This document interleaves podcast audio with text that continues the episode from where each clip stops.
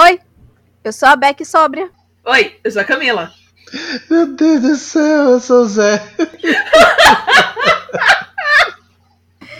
E esse é o meu, seu, nosso, nossas, de todo mundo, que, que é biscateagem mesmo, bisão voador.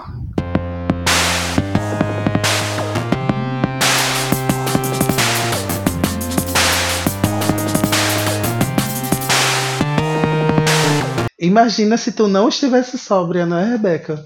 Não, o bom é que hoje, é- porque assim, a gente tentou gravar na terça e ela estava bêbada. A gente gravou na quarta. Ela não disse que estava sóbria, ela está gra- dizendo que está sóbria hoje. É verdade. Eu achei importante frisar, vai, que achava que hoje eu tinha bebido de novo. Queria, queria, mas eu passei o dia dormindo, na verdade. Então, hoje nós temos uma pessoa incrível para estar aqui conosco no nosso episódio de retrospectiva. Vamos falar também sobre o Orgulho Pan. Correto? Então, Lu, meu amor, se apresente. Oi, gente. Primeiramente, antes de até falar meu nome, eu agradeço muito a- o convite. É, eu tô até um pouco nervosa, né? Porque é a primeira vez que eu participo de alguma coisa assim. Mas eu sou Lua Mota, eu sou ilustradora, quadrinista, ativista pansexual e demissexual também. E estamos por aí, né? Ah, eu sou designer também, né? Um pouco de tudo. Ai, gente, é difícil. Eu adoro que as pessoas esquecem do- com que trabalho quando vem para podcast. É tipo, Exatamente. É porque é um pouco de tudo, entendeu? Você é pau pra toda obra. Eu super te entendo. Eu sou pau pra toda obra. Às vezes eu me esqueço as coisas assim que eu faço. Eu fico, não, eu faço isso, isso, isso. Aí meia hora depois, ah, isso. Quando a gente tá envolvido assim na área da arte, a gente acaba fazendo muitas coisas, né? sim. Então, eu como eu de profissão estou me formando é designer, mas paralelamente trabalho com ilustração também. Aí também tem questão de vídeo que tá dentro de design, mas enfim, são muitas coisas. É, quem trabalha com isso sabe que é meio assim: ou você trabalha com 30 coisas, ou você morre de fome. Exato. É a triste realidade do artista brasileiro. É. Eu sei porque minha irmã é designer. Aí ela teve a sorte de ser contratada agora por uma boa empresa e tal, mas antes disso, o sofrimento. Nossa, é demais. Então, vamos, né? Vamos aproveitar que é retrospectiva e a gente deve fazer a retrospectiva que serve para todos os anos. Inclusive, hoje já discuti com, com, com o Zé e Cami, porque eu fiquei revoltada, porque uma amiga minha viu num vídeo de uma menina branca cis hétero falando que descobriu que ela é pansexual porque bissexual só fica com dois gêneros. Aí eu fiquei, é o que, rapariga? Ai, gente, eu tô tão cansada desse discurso, de verdade. Isso como mulher pansexual, imagine bissexual, sabe? Honestamente, chega nesse, no- nesse ponto, eu só tô tipo, é, minha amiga, é isso mesmo. Enfia, um cu na, enfia uma pedra no cu e vai embora pela madrugada, só me erra. Porque, tipo, tá bom, você é pan. É isso. Aí o bi só fica com dois gêneros. Eu não sou uma pessoa binária, sou bi, mas eu só fico com dois gêneros. É isso, tá bom, vai, vai, vai. Ai, gente. Eu tive que dizer pra ela, não, você pode se, se chamar de pan agora, tranquilo. Vai mudar o cor na sua vida? Absolutamente nada. Vai mudar só o nome. É tipo isso, a gente passa de passo- a gente pa- passa de sofrer bifobia pra panfobia. Pronto, é isso que mudou. É, exatamente. Eu fico muito estressada quando eu vejo, vejo esse tipo de coisa, porque são pessoas que têm um determinado alcance, sabe? Então, outras pessoas são influenciadas a ter esse tipo de atitude, a ter esse tipo de pensamento. E aí vai rolando mais e mais infor- desinformação, né? No caso. É. E aí a pessoa prefere acreditar na youtuber cis hétero do que acreditar na pessoa com quem ela fica ocasionalmente, que é bissexual também, mas tudo bem, que é isso, besteira. Mas aí é que tá. É tipo, também tem o lance de como é que você compreende você mesmo, né? Porque pessoal às vezes usa bissexual, gay, lésbica, qualquer termo referente à sexualidade da forma mais rasa que existe. É como homens gays que acham que eles só ficam com homens porque o homem tem um pau. Então, tipo, é, eles estão agregando né, o, o, a atração deles a um pênis. E eles acham que isso é sexualidade. E não é sexualidade.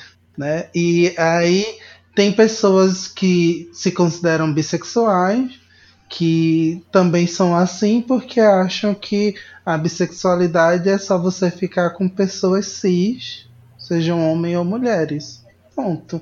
E ainda usam o termo sexo, né, normalmente como se tipo é, fosse a, a única coisa que, que faz com que você seja algo, seja lá homem, seja lá mulher, algo entre isto ou nada disto, né? Então, as pessoas não entendem nem a si próprias. Quem dirá a necessidade de entender a própria sexualidade? É, eles resumem a genitalismo, né? Sim. A gente tem que partir do pressuposto que as pessoas são burras. Todo mundo é burro. Genuinamente estúpido, assim. Um jumento batizado. Quando a gente parte desse pressuposto, a gente começa tipo, tá bom. O bom é que o, assunto, o tema é retrospectiva, então, como, como é retrospectiva, a gente pega o ano todo, ou mais que o ano todo, e a gente já tá de saco cheio, a gente mostra li, literalmente que tá de saco cheio. Cara, porque tem uma discussão que eu fico tipo, pra quê? Por que, que a gente ainda tá discutindo a mesma coisa com a mesma pessoa? É tipo, a pessoa aprendeu? Não. Então por que, você ainda tá gastando sua energia sua saliva, sua boa vontade com alguém que não aprendeu das outras 15 vezes que ela errou. É, esse é o mais difícil, né? Porque uma coisa é uma pessoa que erra e tá aberta a aprender, né? Mas a gente vê aí exemplos de muitos famosos que não citarei nomes aqui, hoje mesmo no, no Twitter. é, então. é, e não adianta as pessoas chegarem e falar, né? Não adianta, tipo, se você vê as pessoas chegando nele, né, pra comentar sobre. Chegou na maior tranquilidade do mundo, sabe? Falando, e a pessoa é escrota daquele jeito. Então você vê que é uma coisa que é da pessoa, é uma coisa que ela não tá aberta a ter uma outra visão das coisas, não está aberta a outras possibilidades, só vive dentro da caixinha dela. É mais fácil, né? Do que você ter que parar, refletir, pensar, desconstruir. É isso o, o que eu vejo da maioria das pessoas. Gente, é verdade, é difícil, sabe? É, a gente tem uma construção social que vem desde o berço. Então, de fato, não é fácil. A gente tem que parar, a gente tem que refletir, a gente tem que ficar se corrigindo, a gente tem que ficar o tempo todo é, de olho no que a gente está falando, no que a gente está pensando e tal. Por exemplo, eu escrevi agora um conto e aí a minha protagonista é uma mulher negra. Dei para Camila ler. E Camila me apontou vários fatos. Olha, uma pessoa negra não faria isso. Olha, uma pessoa negra não faria aquilo. Aí eu, certo, vou ajeitar. Porque, enfim, eu sou branca e eu não tenho realmente o cacife para dizer, não, faz isso. Que é o que a maioria das pessoas fazem. A pessoa, a maioria das pessoas fazem, não, você tá errada. É porque a personagem é assim, ela vai fazer isso. Mano, mas não vai, não. Se a personagem for preta, ela não vai. Exatamente, entendeu? Tem coisas que é tipo assim, não, entendeu? Camila me falou e eu disse, beleza, não faz isso, vou tirar do texto, porque realmente não tem coerência. Beleza, gente, não vai matar ninguém, não vai, tipo, arrancar nenhum pedaço, você escutar a pessoa que pode falar sobre aquilo, que tem um lugar de fala, e você escutar o que ela tem a dizer. Pode ser que na hora você nem entenda direito, mas você respeita e aceita. E aí, com o tempo, você vai refletindo sobre aquilo que foi passado para você, né? E tem aquele outro detalhe que a gente já falou aqui no podcast, inclusive sobre lugar de fala. Que é assim, a gente aplica lugar de fala de uma, de uma maneira muito. Errada. Errada. E assim, errada demais. É errada no sentido de eu não vou tomar responsabilidade. Eu vou procurar alguém para tomar responsabilidade por mim, porque eu não tenho lugar de fala. Na verdade, a pessoa já deve ter falado isso 200 anos atrás e você com certeza já ouviu a pessoa falando isso. Claro, você vai ver aquilo ali e você vai dizer nada demais, porque você nunca se importou. Então você vai abrir assim seu quintal de, de privilégios, vai olhar para o lado e vai dizer: Hum, prefiro ficar aqui dentro. Não vou sair. Vou chamar o meu coleguinha para ser a minha Wikipédia ou para me proteger de todo o mal, porque eu sou uma pessoa linda e dou lugar de fala para esta pessoa. Isso é horrível. Recentemente, tipo, há uns meses, eu tive um insight assim muito poderoso para mim. Porque, por exemplo, às vezes acontecia uma situação de racismo, de machismo, né, de homofobia, bifobia ou o que fosse, e aí eu pensava muitas vezes, eu não vou me estressar com isso. Não vou, essa pessoa tá falando uma coisa racista, eu não vou me estressar com isso, deixa eu falar, foda-se. Aí um dia simplesmente eu me dei um tapa na cara, tipo, tava aqui eu e o meu outro eu deu um tapa na minha cara e disse: "Bicha, tu já parou para pensar que tu pode se dar o privilégio de não se estressar com isso, porque uma pessoa que é, por exemplo, negra, ela não tem esse privilégio de não se estressar com isso, porque ela tá sofrendo racismo todo dia. Cara, isso é um privilégio que você tem, que é do caralho. Eu fiquei, caralho, doido. O que eu tava fazendo era simplesmente sendo conivente com as pessoas transfóbicas, racistas, porque eu não tava me posicionando. Exatamente, você chegou no ponto, você estava sendo conivente. Sim. Exatamente. É por isso que eu não ando com branco. É, então, eu acho que o que acontece quando chega, quando a pessoa fala, nossa, é, a pessoa tá sendo babaca, não vou me estressar com isso, ou não vou dar palco para isso.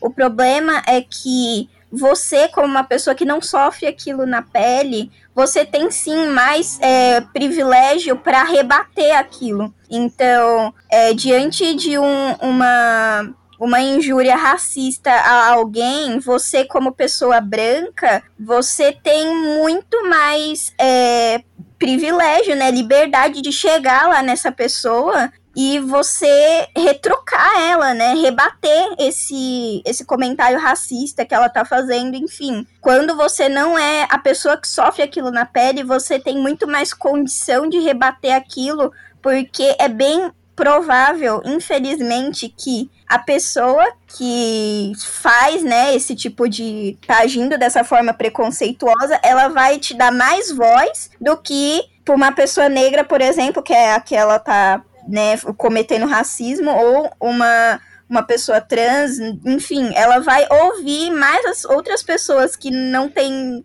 que não são, né, que não são negras, que não são trans, do que a, as próprias pessoas que são, né? Então, é muito importante a gente reconhecer isso. Eu vejo várias pessoas, né, falando, por exemplo, pessoas que não têm um posicionamento com gente capacitista, sabe? Falando, ah, é, tal, é, não é meu, meu ponto, né, de fala, no caso, e tudo, mas você não pode deixar aquilo só com pessoas que têm deficiência, sabe? Você não pode deixar só as pessoas deficiências com deficiência, né, responderem por aquilo. Você tem que retrocar também. Assim como o racismo, não cabe a pessoa negra apenas discutir sobre isso. Não cabe é, só o LGBTQ discutir sobre LGBTQ-fobia, sabe? É muita coisa. Inclusive, é, tu falou essa coisa do capacitismo, e é uma coisa que eu comecei a prestar atenção agora, comecei a estudar mais, eu tô seguindo mais pessoas que são PCD, né? E aí eu ensinei pro meu filho, né? Tipo, filho, não fale coisas como retardado, mongol. E expliquei bem direitinho para ele. E aí ele tava aqui e eu falei a palavra retardado. Ah, não sei o que é retardado. Ele olhou para mim e disse: Mãe, você disse isso? Tá errado. Aí eu parei, eu fiquei, caramba, tô levando carão do meu filho, cometi esse deslize idiota. E ele brigou comigo. Pedrinho, rei do Brasil. Ele tava certíssimo. Aí eu disse: Ô oh, filho, obrigada por avisar a mamãe que ela cometeu esse deslize, eu vou prestar mais atenção. E aí eu puxo aqui outro assunto que é: a maioria das pessoas acham que devem separar as crianças desse tipo de assunto. Ah, não, quando eu estiver mais velho, a gente conversa com eles sobre racismo, sobre machismo, porque eles não têm idade para entender. Ele já vai estar sendo racista, ele já vai estar sendo machista, ele já vai estar fazendo a merda toda e você vai tentar remendar. Gente, corta quando ainda é criança, quando ainda não tá fazendo a merda. Exatamente. Ai, gente, é a mesma coisa de ensinar sexualidade na escola, sabe? As pessoas acham que ai, vai a sexualidade que eles tão, vão ensinar, né, é mostrando lá os casais fazendo as coisas como se a criança já não visse isso com casais héteros, né? Sim. Detalhe disso. Então, enfim. E aí, desde cedo que eu venho botando essas pautas pro meu filho, tanto que ele fica revoltado. Eu descobri que ele já começou a brigar com o pai dele, fica revoltado com o pai dele, porque o pai dele é machista, o pai dele é não sei o quê, e tal, tal, tal. E aí, gente, a gente viajou tanto nessa conversa, mas eu vou responder a pergunta inicial. Qual a diferença de Big Pan? Se vire. Ah, meu Deus! Eu vou corrigir a fala, dizer. Assim como Jesus disse para Marta, tu que pelejes. Ai, gente, vamos lá. Ai, meu pergunta que nunca vai parar de ser feita enquanto existir pessoas ignorantes nessa face da Terra. É, vamos lá, né? As pessoas têm. Quando a gente vai falar, né, da diferença entre bissexual e pansexual, as pessoas tendem a colocar sempre a pessoa que tá falando, né, como o vilão da história, no sentido de, ai, mas você vai invalidar um dos dois sempre, né? E nunca vem o real que tá sendo passado. Mas assim, é, são dois movimentos que têm significados similares, significados pra gente não falar iguais, né? Idênticos, a gente fala que são significados similares, porque eles partem do mesmo princípio de luta de reivindicar um lugar diante de uma sociedade heteronormativa, monossexista e genitalista, né? Mas a consolidação dos dois movimentos é, surgem né, em épocas aproximadas, mas diferentes. O bissexual ele surge primeiro, né, como movimento, se consolida como movimento primeiro, e depois surge o pansexual, só que é uma diferença muito pouca entre as duas e contextos diferentes. Então, eles surgem reivindicando praticamente os mesmos ideais, só que em lugares diferentes, contextos diferentes, enfim. Mas as reivindicações políticas, sociais são diferentes. Eles contemplam pessoas com subjetividades diferentes. Então, você não pode colocar um pansexual e um bissexual na mesma caixinha e falar eles vão sentir atração da mesma forma. Não. Você não pode fazer isso nem com bissexuais, porque cada bissexual, cada pansexual vai viver sua identidade, né? Vai viver sua sexualidade de maneira diferente. Então, você não pode assumir que as duas sexualidades são iguais por conta desses pequenos detalhes. E essa é a diferença, são esses pequenos detalhes que deixam a que provam, né, que as duas sexualidades são sexualidades diferentes. E tem um lance também, né, nesse, nesse contexto de voltar a falar que pessoas se atraem de maneiras diferentes, é que, tipo, você não pode dizer que todo mundo se atrai né, a, a mesma da mesma forma por todas as pessoas. Nem você que é gay, que é lésbica, se atrai da mesma forma com todas as pessoas que, que a sua sexualidade define que você vai se atrair. Exatamente. Você vai olhar para uma pessoa e vai dizer, hum, quero. Vai olhar para outra pessoa e vai dizer, hum, não quero. E, e, por aí vai.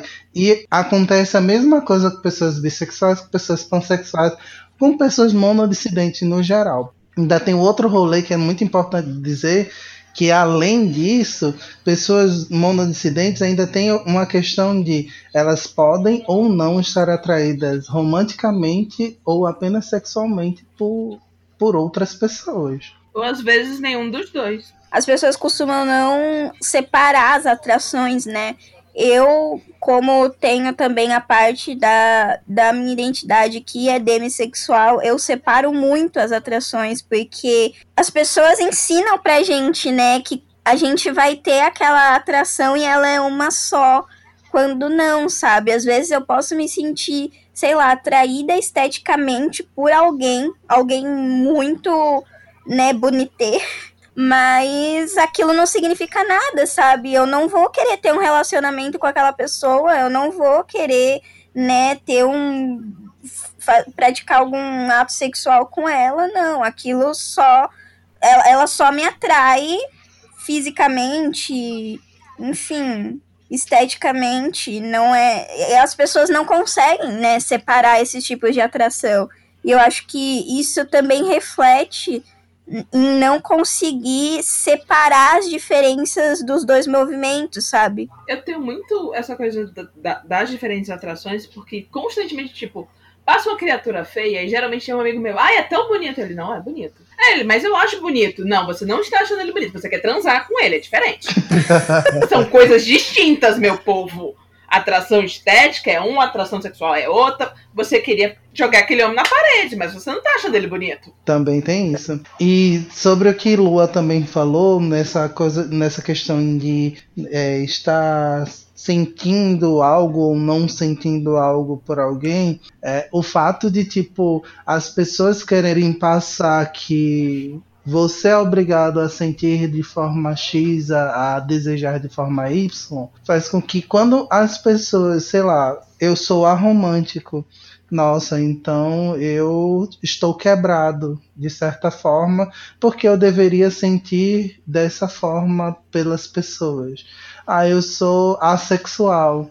Nossa, eu também sou quebrado. E por aí vai. Tipo, você nunca vai se sentir uma pessoa completa porque o que passam para você é que a forma de, de você se atrair ou não se atrair por alguém faz com que você seja uma pessoa quebrada. Nossa, total. É, isso é um discurso muito, né, dentro da, da sexualidade, né, como espectro, que as pessoas nos colocam em posições de distúrbio, é, posições de ai, você não tem sentimentos, alguma coisa assim, quando na verdade a sociedade impôs esse tipo de coisa, sabe? A sociedade ensina a gente desde a nossa, desde a gente bebê que tem que ser daquela forma, que vai ser daquela forma, deve ser daquela forma, quando não, né? É, isso reflete desde a, da, das atrações a, enfim, como a gente se comporta não, é engraçado porque assim, é, eu tava conversando um pouco antes de entrar, por isso que eu até dei uma demorada a entrar. Uma amiga minha, que eu não vou revelar quem foi, ela chegou, Camila, tô com um problema. Eu, diga, o que foi? Eu não sei se eu sou bissexual. Como assim? E ela foi contar e tal, e ela tava me contando que, tipo, ai, não, eu sempre me senti atraída por mulheres, algumas amigas, algumas pessoas da TV. Eu prefiro ver pornô lésbico, me dá mais tesão, tá. E aí eu já fiquei com algumas, Teve uma vez que eu gostei, mas as outras vezes eu não gostei tanto assim. Eu não sei, talvez será que eu esteja roubando o protagonismo bissexual das pessoas? Eu, mulher, pelo amor de Deus, tu já beijou a mulher, tu já ficou com mulher, tu já sentiu atração por mulher, você gostou disso. O que, que tu tá querendo mais explicação? É tipo, você precisa de mais, mais o quê pra assistir TB? Você precisa que você sempre goste de toda mulher que você vai ficar? Porque que, que eu lembre, você não gostou de todo homem com quem você ficou. E às vezes a galera fica presa nessa noção de tem que ser XYZ. Eu disse, não, não tem não. É normatividade, né? Nossa, sim. Isso também entra na, na sexualidade de tipo, né, refletindo o que a sua amiga tava falando, porque muito, tem muitas pessoas que assexuais que se descobriram assexuais depois, depois de ter relacionamentos longos, depois de ficar com várias pessoas, enfim mas elas se descobriram assexuais e, né, por causa de, de todas as características, mas elas fizeram as outras coisas, sabe? E aquilo não é tirar o lugar, né, de um assexual. Aquilo é você entender a sua sexualidade. É tipo, ela entender a sexualidade dela. Isso que ela precisa fazer. Ela não tá roubando, né, o, o protagonismo de ninguém. Ela precisa ter uma conversa ali com ela mesma, analisar as atrações dela, analisar as coisas e chegar num sentido né, da, da sexualidade dela, porém, se ela já fez todas essas coisas, se ela sentiu atração, né, não, ela não tá roubando o, o protagonismo de ninguém. Eu ri muito dessa preocupação dela de, de, tipo, eu tô roubando o protagonismo bissexual. Protagonismo do quê, gente? A gente não tem uma série pra protagonizar, não, cara. É, e tipo, eu, eu fico pensando assim, é, é que assim, esse negócio de de você estar tá num lugar que você não se sente confortável, no caso, ela está pensando que ela é bissexual e não se sente confortável, é um dos primeiros sinais, sabe? Que pelo menos as pessoas que estão se descobrindo sentem. Porque antes de eu me encontrar na pansexualidade, eu tinha esse sentimento também com a bissexualidade. Eu passei, né, por algumas sexualidades até eu me encontrar na pansexualidade. E eu tinha esse sentimento com a bissexualidade de que eu estava sendo uma bissexual falsa. Eu não pertencia àquilo, sabe? talvez possa ser mais ou menos o que ela sente, né? Mas uma coisa que eu acho que deve ser falado é que você não tá roubando o protagonismo de ninguém quando você tá é, entendendo sua sexualidade. Na verdade, você tá é, agregando, você tá entrando no movimento, sendo mais uma pessoa, sabe? Sendo mais um protagonista, digamos assim. Então, acho que é, é uma coisa que talvez tenha que falar, né, para as pessoas também que não tá errado, sabe, elas se questionarem sobre essas coisas e que elas não estão ocupando o lugar de ninguém, elas estão na verdade agregando, sendo mais uma pessoa. É, isso é importante. E eu digo já meio que entrando nessa questão de retrospectiva, que em 2019 foi quando eu comecei a, a adentrar a, a, militância bissexual. Hoje, tipo, eu sou a, a pessoa mais bissexual do mundo. Mas eu sempre tive muito problema de me entender como bissexual, justamente por causa dessa questão de a sociedade ela diz que você tem que ser uma coisa ou outra. Você é hétero ou você é gay, se você é homem. Ou você é hétero ou você é lésbica, se você é mulher. E não pode mais do que isso. Se você for uma mulher bissexual, né, tá, homens cis vão querer lhe usar de fetiche. E homem bissexual não existe, ponto. Mas aí a gente entra nesse lugar de, de falar que a gente existe, de né, discutir essas coisas, assim como a gente tenta agregar com as mulheres bissexuais que sofrem tanto essa questão de fetichização e de apagamento, né? Que assim como o homem sofre apagamento, mulher bissexual também sofre. E aí, vários momentos em 2020 foi de Camila falando: velho, Zé chega e do nada diz: eu, eu comecei a falar que sou bissexual porque eu te conheci. Do nada, gente. porque, porque, tipo, eu precisava de uma referência. Eu não tinha nenhuma referência positiva e próxima que falasse de bissexualidade. Eu já me, me achava meio esquisito, né? Porque, hum, eu sou gay, mas, hum, eu vou beijar uma menina ali porque eu, eu tô afim de beijar ela, eu tô afim de agarrar ela. E aí? Eu continuo gay. Sou, talvez seja um bi de balada, no máximo. eu tô bebo, tô bebo e, e, e, sei lá, deu vontade de beijar todo mundo, independentemente de quem seja. É o gay que dá defeito. Exatamente, dei defeito. Ai, gente, eu amo a expressão bi de balada, sabe? Eu amo essa expressão. Eu não sei, reflete muito na nas inseguranças de todas as pessoas, sabe? Estou com medo do que as pessoas vão pensar. Vou dizer que sou um bi de balada. Mas, na verdade, eu sou hétero, tá? Eu sou muito hétero. Mas na balada eu sou bi. Faz sentido, gente. É, mas o meu medo também era dos tilts que a, a bissexualidade talvez gerasse, né? E gerou vários tilts, principalmente no meu marido. Esse negócio de bi de balada, né? Teve uma época que eu fiquei com a amiga minha, a Jade. A gente passou três meses juntos e tal, foi ótimo. E até que ela chegou pra mim e disse: Olha, é, eu descobri que eu não quero estar num relacionamento não monogâmico. Então é melhor a gente terminar. Aí eu disse, beleza. Aí quando a gente terminou, vieram chegar, tipo, chegaram pra mim e perguntaram: e aí? Ela era bi só de beijo ou ela era bissexual mesmo? É da tua conta? Aí eu fiquei. Que? Gente, essa pergunta não faz nem sentido. Geralmente eu respondo assim: tá bom, amado, me diz como é que tu tá transando com, com quem quer que você esteja transando, aí eu de- decido se eu vou responder ou não. Porque invasão de privacidade, gente. Não é, é, é, tipo, eu fiquei bugada. Eu disse, não, a gente não chegou a transar, culpa minha. É, mas, tipo, e o que, que a pessoa tem a ver com isso, sabe? Tipo, e que pergunta invasiva é essa? De me perguntar se a outra é. é- até agora, eu chego ao bugo, que eu, porque eu fiquei, tipo, como assim, bi de beijo? Tipo, tipo, gay embalada que sai beijando todas as amigas. O que é? Não entendi. E aí a pessoa ficou, não, é porque tem gente que gosta só de beijar, mas aí não passa disso e tal. E... Tá, mas. É, é- é- eu acho que é um pensamento muito burro esse, porque mesmo que a pessoa goste só de beijar, né? hum, Isso não anula a sexualidade dela, sabe? Então. Falta ensinamento sobre sexualidade, gente. Essa é a- sempre a conclusão que eu chego quando a gente tem essas discussões burras por, por parte das pessoas, que falta ensinamento. É por isso que eu digo. A gente tem que partir do pressuposto que todo mundo é burro.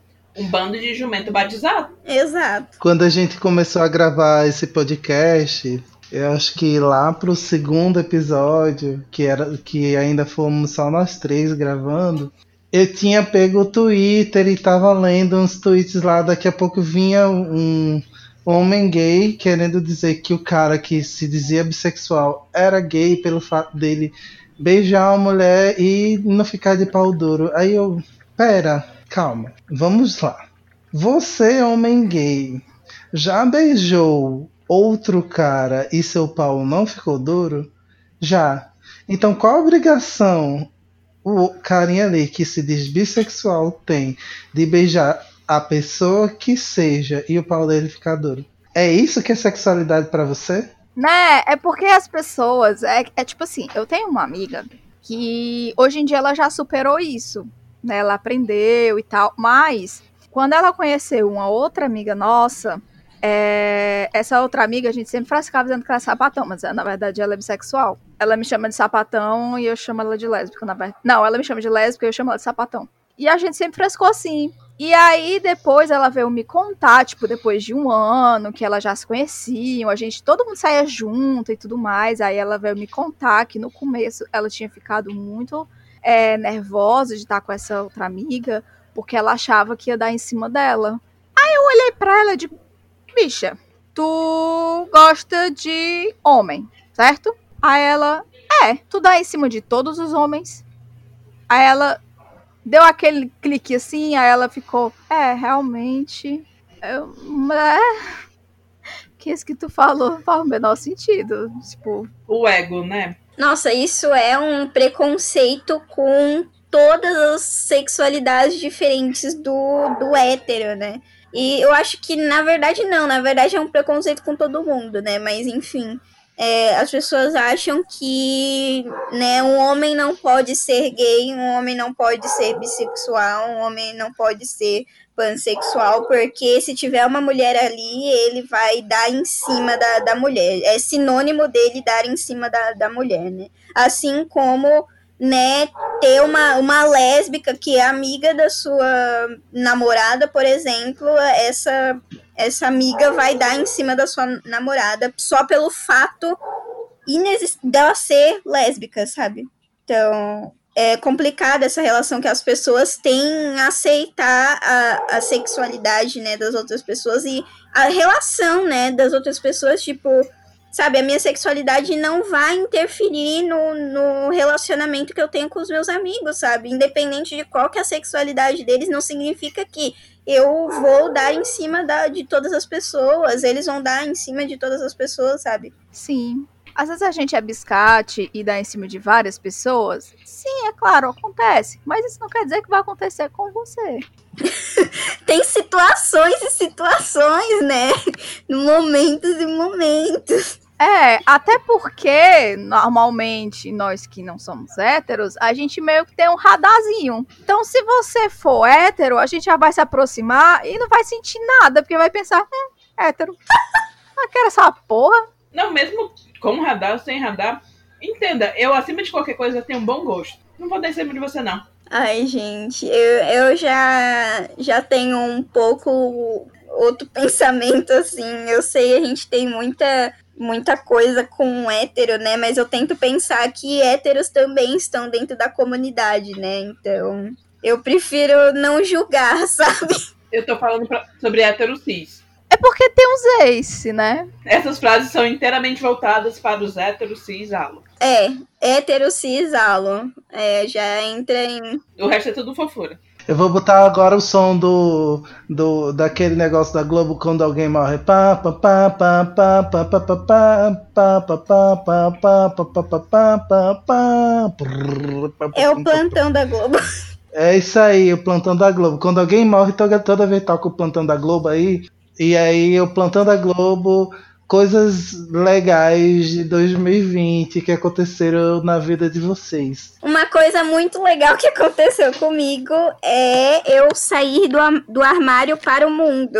Isso é realmente muito bom. Nossa, é demais. É, antes era só para amigos próximos, sabe? Tinha alguns, como se diz, dava para ver alguns sinais, né? Mas eu não falava disso abertamente, não falava para todas as pessoas, eu não me identificava dessa forma. Hoje, em qualquer apresentação, sabe? Por exemplo, no banco, tô falando para todo mundo, gente, sou mulher pansexual, estou aqui, oi, presente, eu existo. Mas foi um do, dos pontos auge, assim, da minha vida, eu acho, de reconhecer e assumir para todo mundo, sabe? Não inter, internalizar isso. É, para mim foi um misto de conhecer coisa boa e coisa ruim, porque assim, as coisas boas aconteceram de verdade, as coisas ruins aconteceram na minha cabeça. Mas, por exemplo, eu consegui vários freelas, consegui clientes fixos, comecei a namorar com outro boy, é, a gente começou o Bisão Voador, e. Escrevesse teu conto. Escrevi. Ó, eu escrevi dois contos legais. Teve esse outro conto que escrevi legal. Que eu acho que ele tá legal, pelo menos eu gostei dele. Aí. E é, é isso, eu, eu acho, assim, é o que eu me lembro agora sabe? Ah, eu virei, eu, eu, eu, virei a moça agora conhecida como barraqueira, porque é, como eu falei, quando eu tive esse insight de, meu Deus, olha o privilégio que eu tenho, aí eu resolvi que, tipo, foda-se, vou tomar todos os partidos possíveis. Então, é, quando eu vejo qualquer coisa assim, eu vou lá e vou lá brigar. Barraqueiro sempre foi até calado, então. é isso. Ai, 2020 para mim. O silêncio disse alguma coisa. Eu finalmente comecei a fazer algumas coisas, colocar alguns projetos no lápis. Eu sempre quis escrever, né? E até então eu não tinha parado para escrever alguma coisa e esse ano foi um ano que eu tive muito muita liberdade para sentar e escrever coisas que eu queria, de ter ideias, né? Teve o projeto que a gente mandou pro Bisão, que foi aprovado, e assim, a gente basicamente descobriu isso do nada. Ah, é verdade. Porque, porque ninguém foi avisado. A gente descobriu quando a gente quase perdia ele. Exatamente. e aí teve, logicamente, a visão, conhecer muita gente bacana nesses momentos de gravações e tal, e novos contatos e também ter é, proximidade com pessoas que a gente já conhecia né, para agregar no podcast da gente. E é isso. 2020. Porque com doutorado eu só tive ódio. E é isso. Ah, é o mesmo sentimento com a faculdade. Eu tô terminando a faculdade no TCC, então eu estou a pura loucura do ódio eu sou muito feliz que eu não tenho nada disso, porque eu larguei tudo há muitos anos atrás. e eu não preciso de uma faculdade para viver. Duas.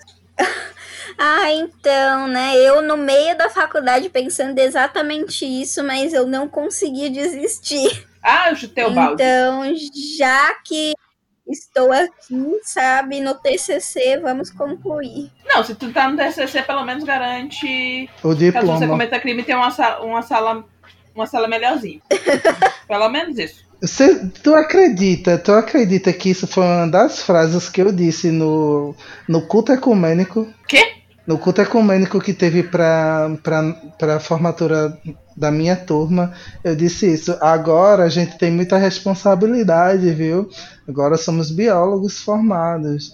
E além da responsabilidade, agora a gente também tem um privilégio. A gente tem um- uma cela individual.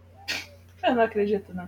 Na verdade, eu acredito. É completamente dentro do seu personagem. É, eu tô. Ninguém tá vendo, mas eu tô balançando a cabeça com aquela cara de é verdade, é verdade.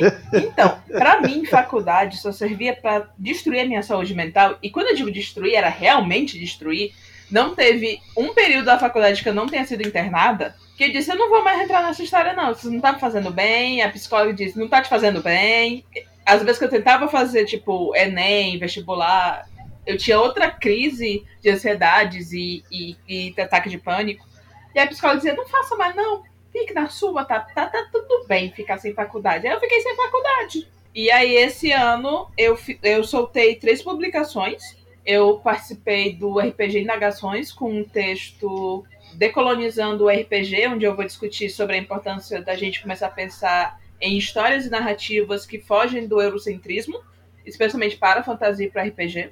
Como é importante a gente ter essa, esse pensamento. Eu, eu também participei da, da antologia Não Morre no Final com o conto Guardião do Destino, onde eu trago um, um guardião que é uma forma de anjo da guarda, que é um ser não binário pan, que se apaixona pela alma que ele deve proteger pela eternidade, e vai, a gente acompanha as múltiplas encarnações que eles vão vivendo sobre isso. E eu lancei A Noite Cai, meu conto, que é um conto de fantasia urbana com bruxas Yorubá, bruxas que têm energia vindo dos orixás, se passa aqui em Fortaleza, tem lobisomens em cima de Celta, fez um sucesso, eu tô bem feliz com, com, com o lançamento desse conto. Vai sair continuação no próximo ano, se tudo der certo. E é isso, eu acabei tendo um, um ano de muita realização profissional, muito dinheiro, coisa que eu nunca tive na minha vida. Eu fiquei tipo, meu Deus, o que, é que eu faço com tanta grana, gente? Eu vou poder pagar a conta.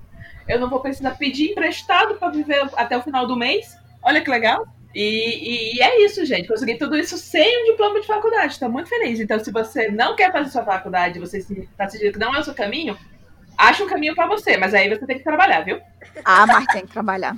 Não, só ia falar dessa coisa também de, de faculdade, porque eu larguei, acho que faltam três semestres para me formar, porque eu também não tava conseguindo ir pra faculdade. Tava, eu não tava conseguindo estudar, não tava conseguindo fazer nada. Aí eu, tipo, o que, que eu tô fazendo aqui? Vou ficar só pra ficar reprovando por falta, porque é a vida. Eu achei que tu tinha terminado, mulher. Terminei, não. Faltam três semestres. Quem com saúde mental consegue terminar uma faculdade, gente? Eu sou a única doida, né? Então. Aham. Aham. Meu Deus.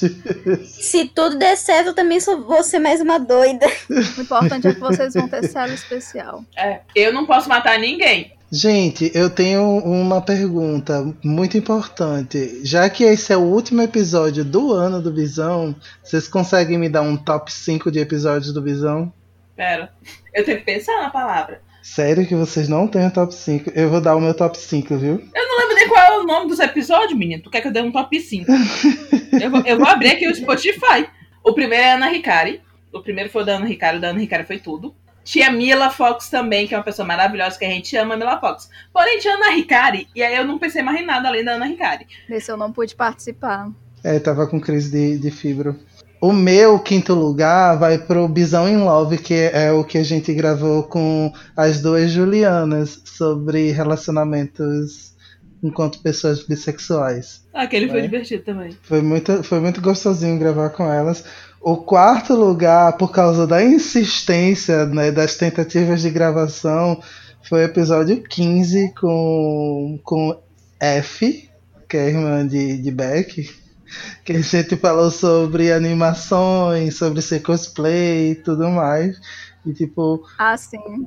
pela insistência, para mim entra no top. o terceiro lugar para mim é o episódio 22, que é o episódio sobre síndrome do, do impostor. Ah, esse episódio é muito bom mesmo. É maravilhoso. O meu segundo lugar, ele vai pro. Ai, qual é? O B de bondagem que a gente gravou com Yolanda. O B de bondagem foi muito bom. Gente, esse foi muito bom. e o prime meu primeiro lugar também é o episódio com a Ana Ricari. Agora, agora eu faço. Gente, eu gosto do Polícia B também. Polícia B é bom. É com Cristine. Agora, menção honrosa é o episódio 20 com Cristine e o episódio 18 com Olivia Pilar e com o Vitor Martins. Esses são meus tops. Não, a gente contando o episódio que a gente conta sobre aplicativos de relacionamento, que a gente vai. Tudo que a gente já usou e as desgraças que deram errado. Nossa, aquele foi trash, viu? Esse é engraçado. Esse é engraçado. Foi o episódio 13. Bisão entrou na sala. Ah, eu amo esse episódio. Olha, eu não lembro, eu não lembro do nome dos episódios, eu lembro. Vocês estão falando, eu tô concordando com tudo, tô dizendo, né, esse episódio é muito bom, esse episódio é maravilhoso. Porque eu não me lembro, vocês sabem que minha memória, eu não me lembro de quase nada que a gente gravou. Eu tava conversando pelo Twitter com o nosso querido Johnny, inclusive ele mandou um beijo para vocês. Beijo, Johnny. E aí a gente tava conversando pelo Twitter e ele pegou e falou que tinha acabado de ouvir o episódio 24. E eu pensando, qual é o episódio 24? que episódio é esse? Eu não lembro. Será que rolou nesse episódio? O episódio 24 é do dia do sexo. Pois é, aí ele começou a falar disso. Aí, ah, ah, agora eu sei qual é o episódio. Se você tivesse me dito antes, eu saberia. ele falou é, o episódio 24? Eu é que sou o doido que lembra o número do episódio toda vez. Você é meu ícone, assim, de memória, porque lembro o número, lembro o nome do episódio, e eu, meu Deus, às vezes esqueço até meu nome. Mas o problema é que, como eu edito, fica bem fresquinho na memória, mesmo tendo começado em abril. Ah, tem isso também. Pergunta, Lua. Oi. O teu rolê de, de ilustração, que tu tá fazendo uns quadrinhos explicando o que é pansexualidade, como é que tá a construção, como é que tá sendo fazer esse rolê? Ah, então, é, eu comecei em junho, né, pro mês da, da luta contra a violência LGBTQ, e comecei com esse esse pensamento, né, de eu preciso passar informação, eu preciso passar de alguma forma tudo que eu tenho de, de conhecimento sobre a minha sexualidade, porque as pessoas são burras, as pessoas são desinformadas. Então, qual que é a melhor forma de fazer isso, né? Se explicar não tá dando certo, eu vou desenhar. Literalmente, eu vou desenhar. É a melhor estratégia. Se você não entendeu, você quer que eu desenhe? Peraí. Eu vou desenhar. Então, é, foi mais ou menos nesse pensamento. Inclusive, eu tô planejando, né, para lançar um, um quadrinho independente, né, um livro físico com essas tiras um pouco mais atualizadas que eu quero adicionar mais algumas coisas com mais ou menos esse título. Eu não sei ainda, mas é não entendeu o que é que eu desenho. Aí vai ter o subtítulo pansexualidade, alguma coisa do tipo. Mas foi justamente por causa disso. É, durante esse meu processo de descoberta, eu tinha muita necessidade de conversar com as pessoas sobre o que, que eu estava sentindo, sobre, né, com as pessoas próximas, para ver se eu achava alguma, alguma coisa que ligasse, né, tipo, alguma outra pessoa que, que se, se sentisse da mesma forma, porque parece uma coisa, né? Quando você tá se descobrindo, parece que você é a única pessoa do mundo que se sente daquela forma, sabe? Ninguém mais no mundo, você é exclusividade, a única pessoa do universo que tá sentindo aquilo. E é uma coisa que atrapalha muito na, na nossa descoberta, você não conseguir conversar com as outras pessoas, às vezes por medo, enfim. Mas eu tinha muito essa necessidade de falar com as outras pessoas eu não eu não sabia, né, como falar. E quando eu me assumi, né, para o mundo, digamos assim, eu quis a todo custo falar disso em todos os lugares que fosse possível, sabe? Então eu comecei falando pela minha conta pessoal do, do Twitter. É, agora eu tenho duas, né? Aí eu tento separar um pouco os assuntos, porque a minha conta pessoal do, do Twitter cresceu com eu levantando coisas de arte e tudo mais. Depois eu comecei a introduzir outros assuntos, principalmente de sexualidade. Mas aí eu tive um problema é, em setembro desse ano, eu precisei fazer a outra conta e para não deixar outra conta parada, né, tô tentando distribuir essas duas informações, deixar um mais voltado para a parte de arte, a outra mais voltado para né, é, o ativismo e tudo. Mas eu precisava falar, né, para as pessoas o que eu estava sentindo, eu precisava falar o que a gente, como pansexual, sente, como que é a. como são as nossas atrações, né, o que, que é o nosso movimento, enfim, eu precisava contar todas essas coisas, como era muito difícil alcançar, né, as pessoas, eu fiz em forma de quadrinho que talvez dá para se expressar melhor, né, através da, da arte, né, através do desenho, e acaba chamando mais atenção do que um texto, sabe? Do que um tweet perdido no meio de um monte de tweets. Então, já que eu não tinha com quem falar assim em forma de texto, eu resolvi transformar aquilo em ilustração, em quadrinhos. Eu achei somente tudo. Sim, é uma das melhores formas de se comunicar, já que as pessoas também têm preguiça de ler. É, exatamente. Isso, isso é outra coisa, né? Porque se você for ver, a maioria das pessoas que vão procurar sobre sexualidade hoje, elas não vão ler um texto, elas não vão ler um artigo, elas não vão ler o manifesto bissexual, sabe? Elas vão ver alguém no YouTube falando elas vão ver o coleguinha explicando, elas pedem pro coleguinha explicar, sabe? E isso é muito errado, esse negócio de você querer tudo cuspido, tudo mastigado e cuspido para você. Sexualidade é uma coisa muito complexa que você tem que se informar muito para você ter certeza do que você tá falando, ter certeza do que você tá sentindo de alguma forma, porque você precisa ter esse conhecimento. Então, é muito difícil, né? As pessoas têm essa preguiça de ler, têm essa preguiça de se informar. Fico agora só me lembrando de como eu falei, né? Da pessoa que preferiu ouvir uma pessoa hétero falando sobre o assunto do que realmente pesquisar. É, então toda vez que eu tô falando sobre sexualidade, que eu, eu observo muitas pessoas falando sobre sexualidade, eu tento falar, você não precisa ser formado, você não precisa ter doutorado, mestrado, pós-doc, enfim, você não precisa ter nada disso em sexualidade para falar as coisas corretamente, sabe? Uhum. Então, você precisa da informação, você tem que ir atrás da informação para você passar essas coisas, ainda mais sendo alguém que tem algum tipo de influência sobre a comunidade ou sobre determinado número de pessoas, enfim. Você precisa estar tá falando aquilo de maneira correta, né? Então não dá só para você falar o que, que vem na sua cabeça, sabe? Não dá para você só falar do que, que você gosta. Não dá só para falar do que da, da, da vivência de um, de um amigo seu, sabe? Se você não tem conhecimento daquilo. É, e ainda vem aquele detalhe, né, de que, tipo, a busca do, de conhecer a, a si mesmo é, é uma busca própria. Você tem que ter a vontade de ir atrás das suas coisas, de entender-se melhor, tendo ou não uma referência, mas se você quer ter uma referência, você vai ter que ter uma referência em relação àquilo que você está indo atrás, né? Você não vai ter uma referência da pessoa hétero falando sobre um assunto que não cabe, né? Uma pessoa hétero falando.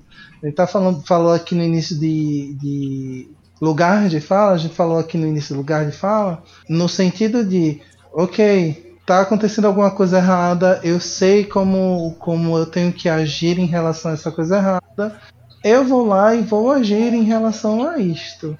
Caso alguém né, possa falar muito melhor aquilo ou tenha uma atitude que é direcionada porque ela é a pessoa em questão que sofre aquilo, ela vai lá e faz e tipo, ok, suave, vida que segue. Mas enquanto não acontece isso e você pode né, tomar uma atitude, você toma uma atitude. Isso vai em direção também ao lance de você estar nessa, nessa autobusca. É, e é uma autobusca diária, né? É uma coisa que não termina. As pessoas acham que você se descobre, que você se acha em um lugar e vai ser aquele lugar para sempre, sabe? É tipo, eu costumo muito falar sobre sexualidade ser uma coisa que tá sujeita à mudança. Então, por mais que eu me entenda agora como mulher pansexual no meu atual estado, em algum determinado momento do, alguma coisa pode vir acontecer que eu identifique coisas que me provem que não, eu não sou uma mulher pansexual ou aquilo não não me contempla mais, sabe? São essa, essas questões que a gente tem que pensar também. Você você pode sim é, assumir uma, uma sexualidade, né? Que é no caso que a gente está falando, pro resto da sua vida. Você pode se entender com aquela sexualidade pro resto da sua vida, mas você pode passar também o resto da sua vida numa eterna busca de qual sexualidade me representa, sabe? Eu não me sinto satisfeito dentro da bissexualidade, não me sinto satisfeito dentro da pansexualidade, não me encontrei dentro da polissexualidade, enfim, né, falando de sexualidades monodissidentes aqui. Mas as pessoas acham que são rótulos que vão te acompanhar para o resto da sua vida. E pode ser que acompanhe, pode ser que não. E essa autobusca, ela também serve para você deixar de ser uma pessoa extremamente escrota, porque até hoje eu guardo uma frase de uma pessoa bissexual de certo podcast bissexual dizendo que não ficava com homens bissexuais porque a maioria dos homens bissexuais são afeminados. Ai, gente. Eu não tenho paciência. E tipo, tá tudo bem dizer isso, sabe? Tá tudo bem dizer isso. E você é bissexual e vira, eu não, não fico com homens bissexuais. Uma coisa que as pessoas é, elas aceitam, né, também é as opressões por parte de pessoas dentro da comunidade. Eu queria muito discutir sobre isso, sabe? Que o fato de você ser LGBTQ te coloca no altar onde você às vezes pode julgar, você pode ser preconceituoso e tá tudo bem porque você é, sabe? Você tá dentro da comunidade, então, sabe, não não você não está errado entre grandes aspas, né? Eu vejo bastante isso, né, de outras pessoas assim que têm certa influência também em, especialmente quando se trata de sexualidades monodissidentes, né? É, especialmente é, pansexual, polissexual, homossexual. É, eu vejo muitas pessoas ali que sejam lésbicas, bissexuais, com preconceitos assim escrachados, mas tá tudo bem, sabe? Tá tudo bem eles serem preconceituosos, porque eles estão dentro da comunidade e, sabe, não não é uma coisa discutida. É, a opressão deles não vai ter importância porque ah, eles são da comunidade também, sabe? Não tem problema eles julgarem a, as outras sexualidades. Ah, só tem problema quando você é uma pessoa hétero, sabe? Ah, mas tem uma coisa que eu tenho abuso de gente da comunidade LGBT. Por mim, podia tudo morrer. Ah, não essa coisa de tipo, ai, ninguém solta a mão de ninguém. Eu vou soltar sim, amado. Tem uma coisa que eu vou fazer, soltar a mão? Tu vai soltar a minha mão, rapariga. Se tu fizer besteira, eu vou. Não, eu não vou soltar a mão. Eu vou pegar a mão, vou correr, vou pegar o impulso e vou jogar no primeiro buraco que eu achar. eu não posso dizer que você está errado. Mas é isso. Então, eu tenho eu tenho muito uma questão muito grande com relação a isso, né? Porque a gente dentro somos pessoas, né? Estamos sujeitos a errar a todo momento, mas a gente tem que reconhecer os nossos erros, aprender com nossos erros e não cometê-los novamente, né? Mas quando você vê que é uma coisa constante, sabe? Que não foi uma coisa só de momento, não foi uma coisa de informação, de desinformação, né, no caso, foi uma coisa do, do, caráter, né, da, da pessoa, da, da, índole, da índole da pessoa, uma coisa que não importa se você tá falando, ela não quer te ouvir, então, assim, eu realmente largo a mão mesmo, nem chego a segurar. Justo. É, uma vez eu briguei com um rapaz gay no Twitter porque ele estava batendo o pé dizendo que porque ele era gay, ele não tava, ele não podia oprimir pessoas bissexuais, sendo que tudo o que ele estava falando era bifobia. E aí eu explicando para ele, meu amor, você está sendo bifóbico. Ele, eu não posso ser bifóbico porque eu sou gay. Eu não posso ser misógino, eu não posso ser machista, eu sou gay, é o famoso eu sofro opressão card. Exatamente. E é uma coisa que tem muita pessoa da comunidade que não entende. Eu já, você já pegou, com certeza, alguma pessoa, é, por exemplo, um homem gay falando, ai, racha, que nojo, entendeu? Ou mulher lésbica falando, vixe, é, pênis, que nojo, e todo esse tipo de coisa, sabe? E você fica, não, cara, para com isso. Sim, sim. As pessoas se colocam. Tá, você faz parte sim de um grupo que sofre opressão, beleza? Mas isso não te dá imunidade sobre os seus atos. Isso não te dá imunidade sobre os preconceitos que você pode ter também. E tem uma coisa aqui que a gente já falou, acho que um zilhão de vezes, que, por exemplo, Camila é autor, eu também escrevo, Beck também escreve, mas nenhum de nós somos autores de coisas bissexuais, né? Não somos, sei lá, a gente não, não está definido como uma única coisa, porque como pessoas já somos pessoas que são várias coisas e são bem complexas. Esse podcast, ele tem a cor da bandeira bissexual pelo fato de sermos três pessoas bissexuais, mas desde o início desse podcast, esse podcast não é pautado apenas em bissexualidade, porque eu seria hipócrita, Rebeca seria hipócrita, Camila também seria hipócrita. Por quê? Rebeca é demi. Quando é que a gente não vai inserir debate sobre demissexualidade aqui?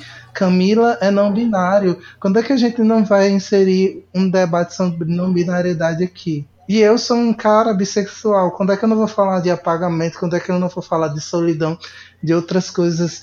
E até de negritude, que pode até não estar tá nem ligado com minha sexualidade, porque eu estou falando só de um único assunto. Então a gente tem recebido e tem a, a, deixado esse podcast extremamente aberto para falar sobre todas as questões que atravessam pessoas, principalmente pessoas de minorias a gente fez um momento só de negritude. Novembro foi um mês em que a gente, do primeiro ao último episódio, falou apenas de temas de negritude. A gente, no, no especial LGBT, tentou trazer a maior parte de, de letras da comunidade LGBT. A gente tem convidado bi, tem convidado pan, tem convidado gay, tem convidado a lésbica. Então, assim, pelo amor de Deus, não fiquem parados achando que só porque vocês estão dando voz a certo grupo, vocês já rebatem todos os outros grupos. A gente tem a obrigação de dar voz a todos os outros grupos. Porque a gente é uma comunidade. Quando é que a gente vai se unir? Quando a gente perceber que a gente é uma comunidade.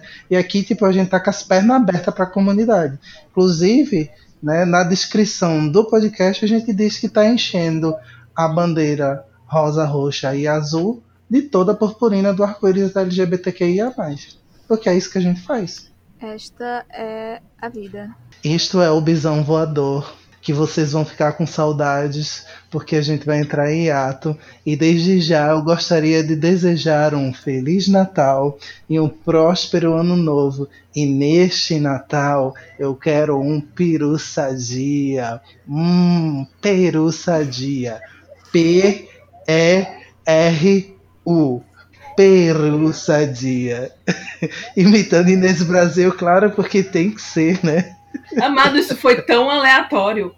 Né? Eu fiquei pronto. Pagaram uma publi por fora pro, pro Zé, ele não contou pra gente. Antes fosse. Mas se tivessem pagado uma publi, o Peru ia pro Natal da gente, né, Camila? Sim, eu tava mais feliz já. Nossa, já pensou? Mas é isso, meu povo. A gente vai se ver em 2021. Né? Vocês vão ouvir mais a minha voz de taquara rachada, os conselhos de Camila, Rebeca entrando nos devaneios dela e convidados especiais como Lua. Eba! E então, como a gente está indo para o fim, é, a, a melhor coisa é porque esse foi um que a gente não falou quase nada da pauta que a gente tinha combinado, mas foi divertido mesmo assim. E agora a gente vai pular para o Wi-Fi. E como eu sou uma pessoa super bondosa, Lua pode começar. Aí, deixa eu ver. É, eu indico muito a Tati Machado. Yes, Que patroa. maravilhosa, gente. Eu queria abraçar ela. Patroa. Tati Machado. Quando eu falo patroa é porque ela é a dona do Se Liga Editorial. E ela literalmente é minha editora, ela é minha chefe. Ela é de fato minha patroa. Amo. A Tati Machado ela é escritora, é uma escritora plus size, ela escreve sobre, sobre questões relacionadas à autoimagem, à gordofobia. Também é uma escritora pansexual, ela fala muito sobre pansexualidade nos textos dela. É, é casada com um homem trans, o Denis, que é, pessoa, que é uma pessoa maravilhosa, então ela sempre fala muito sobre essas questões, também relacionadas à transexualidade. Ela tem livros maravilhosos. Eu acho que o último lançamento, de, é o penúltimo lançamento dela foi a Grande Chance de, de Ana Lu, que saiu no projeto Amor Entre Garotas, que é um livro maravilhoso, eu ainda não li. Eu tô esperando chegar a minha cópia, que tá vindo, deve chegar essa semana, mais ou menos. Mas é uma ótima indicação. Ela também tem outros livros na Amazon, então procurem Tati Machado, Tati com H, T-A-T-H-I Machado. Ou então pelo selo da Se Liga, que é a editora que ela criou para falar sobre diversidade, que é uma editora maravilhosa que abraça os autores independentes. Maravilhosa, é. Sua indicação agora, Camila. Ah, eu? É, você tava só complementando a, a indicação da, da Lu. Então, eu vou indicar um livro que saiu pela, pela Dark Side, eu não lembro quem é o autor do livro, mas é Divinas Mulheres, que vai contar a história das diversas deusas mulheres que existem nas mitologias ao redor do mundo, que inclui diversas deusas, diversas orixás, né? A gente tem a história de Ansan, história de Oxum, história de Obá, história de Emanjá. Então eu fiquei bem feliz com esse livro que eu, que eu recebi. Dá pra você, tipo, ler, um livro, ler uma deusa antes de dormir. Todo dia são em torno de 52, de 52 deusas. Então é bem tranquilinho de ler. E eu também irei indicar o quê? Irei indicar um livro que eu estou lendo agora, que é a Sonata Perfeita, da Rose Treeman, que foi traduzido por Bruna Miranda, que é uma amiga minha, que é maravilhosa, Bruna Miranda. E ele vai contar a história de dois garotos que se conhecem ali na. Acho, é Bélgica? Não. Na Suíça, no pós-guerra. No pós-segunda guerra. Eu tô bem no comecinho ainda, mas tá sendo uma história muito bonitinha, muito sensível. E eu tô com esperança de que seja uma história boiola. Eu espero que, esse- que esses dois meninos se apaixonem. Essa sou eu. Quando a gente faz o, o chip, né? É, os meninos têm o quê? 5 anos de idade, mas não quero nem saber. Eu quero que eles cresçam e sejam boiola. Meu Vamos lá, Deus. gente. Eu acredito no potencial. É, eu tenho mais uma indicação que é uma HQ que chama Diferença Invisível. Toda vez que eu tenho oportunidade, eu indico essa HQ, que ela é escrita por, por Julia Justice, eu acho que é assim que se pronuncia, gente. E ela é desenhada por Mademoiselle Caroline. É, o nome artístico, deu- eu esqueci o nome o nome dela mesmo, mas é uma HQ que ela fala sobre é, a descoberta do autismo quando você é adulto. Então ela vai trazer uma personagem que ela sempre teve é, características muito marcantes, específicas, enfim. E as pessoas achavam ela estranha, né? Ela não conseguia levar relacionamentos e ela tinha picos, né, de, de ansiedade, de pânico em determinados locais e todo mundo tinha, né, esse negócio de que ela era uma pessoa esquisita por causa dessas coisas e ela começa, né, a investigar sobre essas características e se descobre autista com 27 anos, sabe? Então, é uma leitura muito gostosa de você sentir como que é, como que são os olhares das pessoas em cima de uma pessoa que tem características diferentes, sabe? Ela é uma pessoa completamente normal, igual todas as outras, mas aquelas características que o, o autismo, né, faz com que ela tenha, faz com, a, com que a sociedade enxergue ela como uma pessoa totalmente fora da curva, totalmente incapaz de fazer algumas coisas esquisitas, enfim. É uma coisa muito gostosa para você ler e começar a refletir também sobre algumas ações suas, sabe? Algumas ações que você tem por parte do outro, de às vezes apontar, né, alguma dificuldade que a pessoa tem, como, sei lá, burrice, é, enfim. Mas na verdade é uma, uma característica, né? Uma, uma dificuldade por parte de alguma coisa que a pessoa às vezes não sabe que tem ou que ela realmente é, enfim. Eu sou doida pra ler esse, essa, essa HQ. Eu chegarei nesse dia. Ah, é perfeita, gente, sério. Vai chegar o dia que eu vou ler, tenho fé. Zé? O meu Wi-Fi de hoje vai ser o perfil de um ilustrador que eu, que eu sigo, né, lá no Twitter, que é arroba Poxa Marquinhos. Ele faz umas ilustrações muito maravilhosas, é, é um ilustrador lá de Recife, da minha terra natal. Ai, dá tanta saudade. E também é meu crush. Um beijo, Marquinhos, para você eu gosto muito das ilustrações dele também, porque ele também tem um trabalho de ilustrar pessoas de corpos diversos, né? E isso falando de pessoas que são cis, que são trans, que são gordas, magras, negras. Inclusive, dia desses ele tinha publicado uma Princesa Peach negra. Eu fiz, oh, coisa mais linda, meu Deus. É, é uma pessoa muito legal, enfim, muito legal. Um artista que pensa também na diversidade. Eu gosto dele. Fofo. Eu queria lembrar do Twitter de um rapaz indígena que ele pega os personagens de anime e transforma eles é, tipo, em versões indígenas e fica perfeito. É o Micasso! Isso! Maravilhoso. Ilustradores que conhecem ilustradores. Exatamente. Ai, gente, sim. Poxa, Marquinhos também. Marquinhos, assim, é é incrível o trabalho dele. Maravilhoso. Incrível. Fico babando. E eu vou indicar a mim mesmo como revisora. É, repetindo o que eu já falei no episódio passado, gente, eu tô fazendo um trabalho agora especial para autores é, independentes, porque eu tenho lido livros da Amazon e tudo mais e falta revisão para muita gente. E revisão é uma coisa cara. Eu não vou mentir, é caro. Mas eu quero ajudar esses autores independentes. Então, se você for um autor independente e tá chorando porque tem que catar moeda, porque você vai ter que pagar por diagramação, você vai ter que pagar por capa. Invistam em capa, gente, pelo amor de Deus. E, tipo, eu vou. É, a gente vai combinar um valor simbólico, certo? E trabalhar em cima disso para você poder ter seu conto ou seu livro é, da melhor forma possível.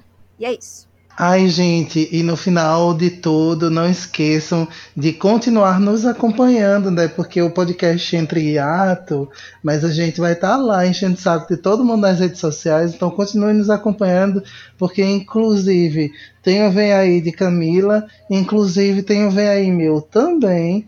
Então fiquem ligados em todos os Vem Aí da gente, porque em janeiro tô eu enchendo o saco de todo mundo, porque meu conto finalmente vai sair do do forno para todo mundo ler. E é isto. Conto maravilhoso. E é isso, gente. Sigam a gente nas redes sociais, quem já não segue. Visão Podcast em todas as redes sociais. Vão lá no nosso Medium para ver todas as nossas indicações. Lua, é, diga onde as pessoas podem te encontrar. É, podem me encontrar no Twitter, né? Eu tenho duas contas. As duas são contas pessoais, porém, uma eu debato coisas um pouco mais sérias, né? Importantes. É, no, no Twitter pessoal é Little Goat Arts, que Little Goat é meu nome artístico, onde eu assino meus desenhos. E Lua Pan Underline é o que eu falo de coisas um pouco mais sérias. Aí nesses perfis tem o linkzinho onde você encontra as minhas outras contas em outras redes sociais, no Instagram, Facebook, enfim. Estou por aí em todos os lugares. E é isso, pessoal. Também sigam a gente nos nossos perfis pessoais. E se vocês quiserem conversar conosco, vocês podem mandar mensagem pelo Twitter, pelo Instagram ou para o nosso e-mail bisãopodcast@gmail.com. Repetindo pela última vez de 2020, bisãopodcast@gmail.com. E também estamos abertos caso vocês queiram mandar presentes de Natal pra gente né? Manda mimos de Natal pra gente, a gente aceita. Vocês não precisam nem mandar presente físico, pode mandar um pix pra gente que a gente também aceita. É. Nossa, muito interessante isso. Mas qualquer coisa tem a minha lista da Amazon, viu? Só procurar meu nome que você me acha. Importantíssimo. Vai que. Né? E é isso, gente. O Bisão vai terminando por hoje e por este ano de 2020 que foi um ano muito louco, né? É, muita gente teve um ano muito bosta, teve gente que teve um ano bom, teve ano a gente teve ano mais ou menos. Enfim, aconteceu de tudo em 2020, eu não duvido mais de nada, entendeu? É, eu tô torcendo para que no próximo ano o Terry Crew apareça aqui no Brasil e mate o Bolsonaro e se torne o nosso novo presidente. Poderia acontecer, eu acho que é uma coisa super real. Que sonho específico. bem específico, mas é. Eu tô torcendo, entendeu? Tá aqui, ó. Deus que me escutar, Deus é que me escutar, faz isso acontecer. E é isso, gente. Um beijo na bunda de todo mundo pela última vez em 2020 e nos vemos em 2021. Tchau, gente. Pois é isso, gente. Ho, ho, ho. e tudo que vocês quiserem ou não quiserem. É isso. Beijo, tchau. Gênero, chega logo. Tchauzinho. Aí.